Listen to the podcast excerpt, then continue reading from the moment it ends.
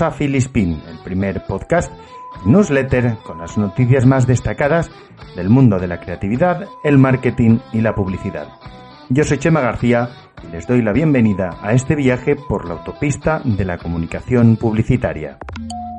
Y empezamos hablando posiblemente de una de las cosas que nos deja eh, toda esta cuarentena, que es el teletrabajo. Pros y contras, porque no es oro todo lo que reluce. Eh, decíamos eh, ya desde hace varios programas que el teletrabajo eh, es algo que se venía mm, se nos venía encima desde hace bastante tiempo, se asomaba tímidamente a nuestras vidas. Muy lentamente se iba haciendo pequeños huecos. Sin embargo, esas jornadas que eran puntuales, pues se han visto sacudidas por la, por la pandemia. Esta mudanza de la oficina tradicional a la habitación de, de nuestras casas se ha llevado a cabo de una manera radical y sin embargo ha sido todo un éxito. Eh, con esta mudanza se han roto las barreras burocráticas que muchas veces retrasaban los proyectos. Sin embargo, como todo en la vida, pues también tiene un lado negativo. Las reuniones con videoconferencias, por ejemplo, que han provocado cierta fatiga, esa sobredosis de pantalla que ha generado malestar físico, pero sobre todo psicológico.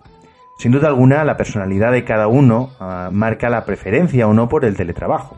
Hay quienes alaban la sensación de libertad de poder trabajar desde casa y otros, por contra, pues echan de menos el contacto humano que había en las oficinas.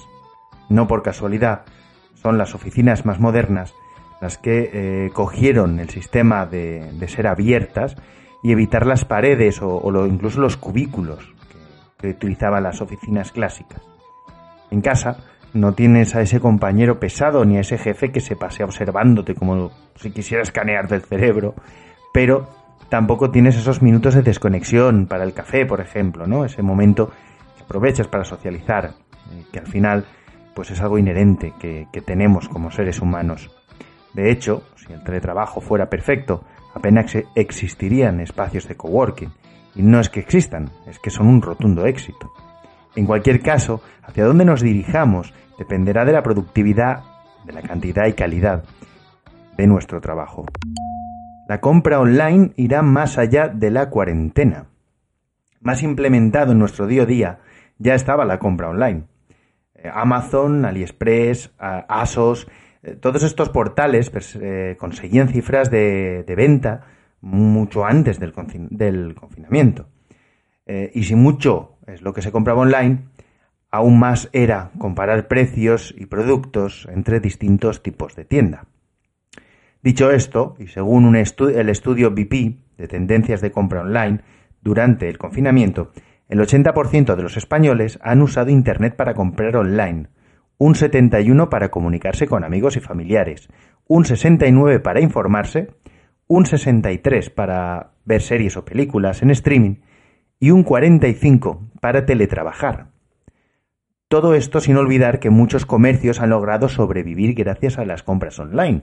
Comercios que tradicionalmente no tenían este tipo de servicio, pero que la han tenido que implementar, han tenido que digitalizarse y les ha salido bastante bien. Eh, otro caso es, por ejemplo, el de la moda, que era la reina del consumismo online, que sin embargo ha sido relegada por productos que se antojan ahora más necesarios, como por ejemplo juguetes, productos de papelería o el bricolaje. Eh, cierto es que esto necesitaría un estudio muy profundo y mucho más pormenorizado, porque el contexto ha sido excepcional. Si una vez levantada la cuarentena eh, siguiera todo como hasta ahora, pues sería una cosa. Pero también puede ser que se vuelvan a las tendencias anteriores. En cualquier caso, a día de hoy es un misterio. Gran parte de que se resuelva este misterio pasa por el teletrabajo porque si continuamos trabajando desde casa, es más que probable que las compras online sigan en alza. Si por contra volvemos a las oficinas, ese paseo al volver seguramente incluye una parada para hacer la compra, eh, mirar una pieza de ropa o simplemente pues nos quedemos mirando un escaparate y nos apetezca darnos un capricho. Y nos desviamos ahora un poquito, dejamos el lado, nuestro lado Nostradamus y nos vamos a centrar en el presente. El presente, por ejemplo, pasa porque Facebook ha apostado de lleno por los GIFs o GIFs, cada uno que lo pronuncie como crea mejor. Eh, en cualquier caso, Facebook ha comprado la plataforma Giphy por 400 millones de dólares para integrarla en Instagram. La idea es que al unir Instagram y Giphy se podrá facilitar que los usuarios localicen los GIFs y stickers para enriquecer sus publicaciones, tanto en stories como en los mensajes directos. Así pues, parece que la finalidad de esta inversión es el entretenimiento de los usuarios, ya que, como la misma empresa ha declarado, esto hará que las conversaciones cotidianas sean más entretenidas. A nivel empresarial, pues también habrá razones de peso para una inversión de tal calado, porque recordemos, son 400 millones de dólares. Tal vez, tal vez, y esto ya es una suposición personal, sea evitar que los usuarios hagan uso de aplicaciones o, webs eh, externas. Y si ese fuera el caso, pues quizás deberían ir con ojo, porque cuando ya la has liado tanto con el tema de la privacidad, igual no es buena idea meterte también en problemas por los temas de monopolio, que recordemos, en Estados Unidos están muy perseguidos y lo miran con lupa. Cambiamos ahora de aplicación, nos vamos a hablar de TikTok, porque ha lanzado un formato de realidad aumentada. Es que la aplicación de moda que te penaliza por sobrepeso, falta de atractivo o parecer pobre ha lanzado AR Brand Effect, un nuevo formato de realidad aumentada con el que buscan reforzar su oferta publicitaria. La realidad aumentada, aseguran, es clave para reforzar el ah, awareness y el engagement, términos que suelen usar los paletos con aires de superioridad para referirse a la concienciación y a la fidelidad de los usuarios con la marca. Según datos de Perkins Coy, en 2018 el 20% de los ejecutivos destacaron que la realidad aumentada es una muy buena estrategia efectiva de marketing. Y en 2019 este porcentaje se duplicó hasta el 40%. Según datos recientes del Institute for Business Value, el 44% de los consumidores menores de 40 años ha utilizado la realidad aumentada alguna vez. De esta manera, los gordofóbicos de TikTok se sitúan más cerca de Snapchat, que ya cuenta desde hace tiempo con esta tecnología. En cualquier caso, les dejamos un enlace en nuestra newsletter con esta noticia y otro link con un reportaje sobre las órdenes que se daba a los moderadores y del que ya hablamos hace tiempo en este podcast. Y nos metemos ahora en temas económicos, porque efectivamente nos preocupan bastante a todos el nuevo IVA para el comercio electrónico también va a entrar en cuarentena. Con el fin de ayudar a empresas y Estados miembros a superar las dificultades eh, derivadas de la actual crisis, la Comisión Europea ha decidido posponer la entrada en vigor del nuevo IVA, impuesto sobre el valor añadido, para el comercio electrónico durante al menos seis meses. Se estima que el Eurogrupo dejará de ingresar los 5.000 millones de euros estimaba recuperar en 2020 y 7.000 millones de euros que se esperaban en 2021. La nueva norma establecía eh, el tope, límite de los 10.000 euros, como umbral a partir del cual se tendría que tributar, en lugar de los 35.000 que tenía hasta ahora, por ejemplo, el caso de España. Los Estados miembros tendrán tres meses adicionales para intercambiar información sobre las cuentas financieras manteniendo el compromiso de luchar contra la evasión y el fraude fiscal. Y algo que al sector nos afecta un poquito más directos, el gasto publicitario, aseguran que remontará a partir de verano, pero poco a poco. Como decimos, eh, esto nos lo cuentan o nos lo, hace saber un estudio de Advertising Perception. En él nos dicen que el 52% de los anunciantes prevé incrementar sus presupuestos en los, durante los meses de verano. Pero hasta entonces las noticias siguen siendo malas. La mitad de los anunciantes confiesan haber cancelado alguna campaña y el 73%, 73 que es mucho, dice haber pospuesto alguna acción publicitaria. Los casos más extremos llegan incluso a parar cualquier acción hasta finales de año. El 69% de los anunciantes reconoce valerse de la economía para decidir cómo invertirá en comunicación, por lo que las noticias poco halagüeñas pues no invitan al optimismo. Un 43% eh, se inclinan por esperar al menos un trimestre de estabilidad antes de lanzarse. A toda esta incertidumbre económica se suman las dudas y el miedo de comunicar en la era post-coronavirus. Y como suele pasar, el primero que sepa dar en la diana tendrá muchísimo terreno ganado. Arriesguen. La gloria del éxito para los que actúan en el momento adecuado y una oportunidad como esta, esperemos por el bien de todos, no se vuelva a presentar. Esta noticia nos hila con la que vamos a comentar ahora, que las marcas esperarán al menos seis meses para sacar sus presupuestos. El 52% de los anunciantes no moverán ficha en el gasto publicitario, tal cual, según un reciente estudio global de la Federación Mundial de Anunciantes. Cifra preocupante si tenemos que en cuenta que este porcentaje era, del solo, eh, era solo del 19% en marzo. En el informe se consultó durante la última semana de abril a marqueteros senios de 38 empresas adscritas a 17 sectores, y aunque los números son preocupantes, contrasta con la opinión del 62% sobre su negativa a realizar un apagón total de la comunicación. Los medios se prevé que la inversión publicitaria se contraiga un 33% durante la primera mitad del año en televisión, un 37% en medios impresos, un 49% en exterior y el más perjudicado, eventos, cuyo porcentaje se reduciría un 56%. En medios digitales, la sangría no es tan pronunciada. Eh, habría un descenso más o menos del 7% en vídeos online y un 14% en publicidad display. Peor suerte corren los influencers, donde el porcentaje se eleva hasta un 22%. Los presupuestos dedicados a la publicidad caerán mucho, entre un 30 y un 36%, pero teniendo en cuenta que el 84% repensará por completo su estrategia de marketing, y acelerará su transformación digital, podemos decir que hay un pequeño lugar a la esperanza. Porque si esta nueva estrategia funciona, quizás suban la apuesta y veamos cifras mucho más optimistas. Eh, dejamos ahora lo que es la economía y nos centramos en una oportunidad. En este podcast lo hemos hablado ya varias veces, el poder de los videojuegos y las ventajas que traería a las marcas que quieran promocionarse a través de ellos, el poder del gaming.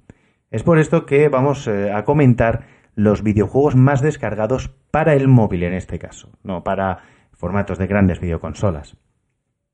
Decíamos, el sector del gaming ya hace tiempo que está en una posición muy alta dentro de las preferencias de entretenimiento. Bien, ahora con la cuarentena este dato aún es mejor. Las descargas de videojuegos a través de smartphone se han incrementado en un 34,7 y sus ingresos han aumentado un 35%. Esto no lo decimos nosotros, lo dice el informe de Coronavirus Impact eh, on App Install and Marketing Budget, eh, elaborado perdón, por Adcolon. En este informe se destaca, entre otras cosas, que más del 60% de los adultos que juegan desde su móvil declaran que se encuentran muy a gusto y relajados mientras lo hacen.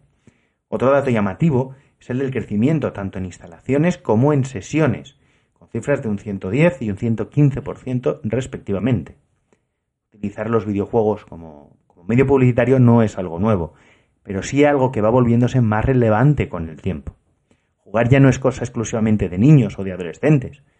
Ahora jóvenes y adultos pueden ser un público al que dirigirse de una manera inmersiva, sin interrumpir su actividad e incluso integrando tu marca en la propia historia del juego. Con lo que puede ser un gran paso para evitar la publicidad invasiva. Y vamos ahora a hablar de lo que más nos gusta, que son campañas y creatividad. Vamos a empezar hablando de Lidl, porque Lidl esta semana nos ha dado una doble ración. Ha creado una, ha lanzado o han hablado, pues ya estaba lanzada, pero han hablado de, la campaña en Portugal y en España van a lanzar mascarillas de diseño. Vamos por partes. Eh, está claro que las, marcas pues ya se han puesto manos a la obra, hablaremos de esto en próximos Filispín y ya están preparando su desescalada, entre comillas. En este caso hablamos de la cadena de supermercados Lidl. Eh, eh, lanzaron una campaña en Portugal que llamó bastante la atención. Lo primero en este caso, vamos a hacer un, pequeño paréntesis, porque hay que entender el contexto. En Portugal las restricciones no han sido tan salvajes como en España, ni prácticamente como en ningún país. Han sido bastante más laxos. Ha sido la gente la que ha decidido voluntariamente quedarse en casa. Y a esto se le suma que se realizaron test masivos a, a los ciudadanos portugueses. Es decir, los ciudadanos de, de a pie, sin necesidad de que el gobierno les diera órdenes, agarraron el toro por los cuernos, como se hace en el toreo portugués, y se hicieron responsables de su propia cuarentena. ¿Mm? Entendiendo esto, Lidl quiso presentarse a sí misma como ese rayo de esperanza para la población y lanzó una campaña en la que podía verse un camión de, la empresa alemana transitando en solitario por las calles de las principales ciudades lusas, como Lisboa, Oporto o Braga. En las piezas, cuyo enlace les, les vamos a dejar en nuestra newsletter, podía verse al final el lema sobreimpresionado. Estamos aquí para ti. Pero no solo, como decíamos, no solo en Portugal ha tenido movimiento en la comunicación de Lidl. En España, esta cadena, también ha preparado algunas novedades. La que comentamos hoy es la unión que ha llevado a Lidl y a Agatha Ruiz de la Prada a crear mascarillas solidarias. Estas mascarillas, que soportan hasta 5 lavados y con una eficacia de filtración de hasta el 90%, servirán para ayudar a la campaña A tu lado de Save the Children. Las mascarillas se pondrán a la venta a partir de julio y destacarán, como no podía ser de otra manera, por su colorido y la alegría de todos los diseños de Agatha Ruiz de la Prada. Los materiales que se utilizarán estarán homologados y en principio vendrán en tres modelos diferentes. El precio de cada pack será de 3,99 euros y de ellos un euro irá destinado a colaborar con la campaña que hemos citado antes de Save the Children a tu lado. Con los fondos recaudados, la ONG podrá ofrecer una alimentación básica a miles de niños, reforzar su compromiso escolar y dar una atención individualizada, eh, de profesionales, evidentemente, para mitigar los efectos del aislamiento a los pequeños de las más de 2.000 familias que viven en situación de pobreza y riesgo de exclusión social. Y seguimos hablando de creatividad, en este caso de, una, de un gigante como Nike o Nike. Yo me van a permitir que siga diciendo Nike. Mientras los anglófilos digan paella, yo seguiré diciendo Nike. Lo siento, esto es un es un win-win. Win-win, los de los. ¿eh? Todos igual. Bueno, Nike eh, pretende o quiere estimular la imaginación de los brasileños en su última campaña. Ha sido una de las grandes protagonistas eh, con sus piezas durante esta época de, pandemia, la, la, marca. ¿no? Nike ha lanzado varias piezas bastante, pues como suele hacer esta marca. Bastante para dar que pensar, para emocionar. La última que ha lanzado eh, ha sido animar a los brasileños a que apunten con sus móviles al cielo para encontrar una nube de realidad aumentada con forma de zapatilla. Esta acción es parte de la campaña de promoción mobile de sus últimas zapatillas, las Nike Air Max 2019, en la que los usuarios pueden desbloquear una nueva canción y un vídeo musical del artista de hip hop Jonga, junto con entrevistas, pistas y vídeos de otros artistas, como Max Sofía.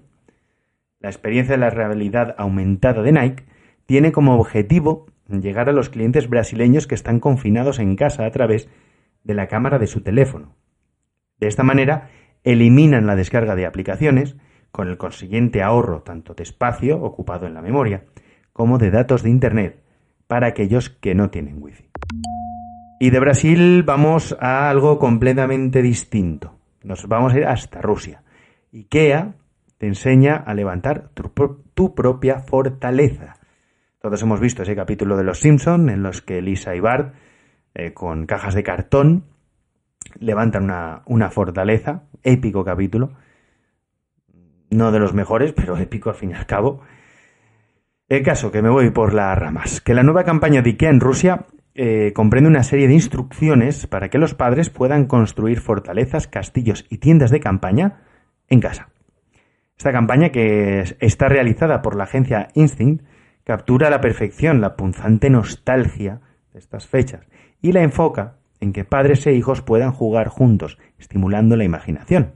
Para disfrutarla, basta con tener a mano algunos de los muebles y accesorios de IKEA y algunos objetos de uso cotidiano, como mantas, como cojines o pinzas. Después, pues solo queda disfrutar y dejarse llevar por ese espíritu aventurero que todos tenemos. Para dar mayor difusión, el gigante sueco está solicitando a la gente que comparta sus creaciones en redes sociales con el hashtag StayHome. Mm, como reflexión, en un país gobernado por Putin y recordando cómo montar tiendas de campaña caseras, a mí la mezcla me da un poco de miedo. Yo soy de los que piensan que la unión hace la fuerza. ¿Mm? Yo soy una persona que está muy a favor de, las sinergias y del trabajo en equipo. Y por eso esta noticia me ha encantado y, y, me gustaría comentarla con ustedes. Y es que Globo y Tinder se han aliado. Me parece genial, me parece brutal.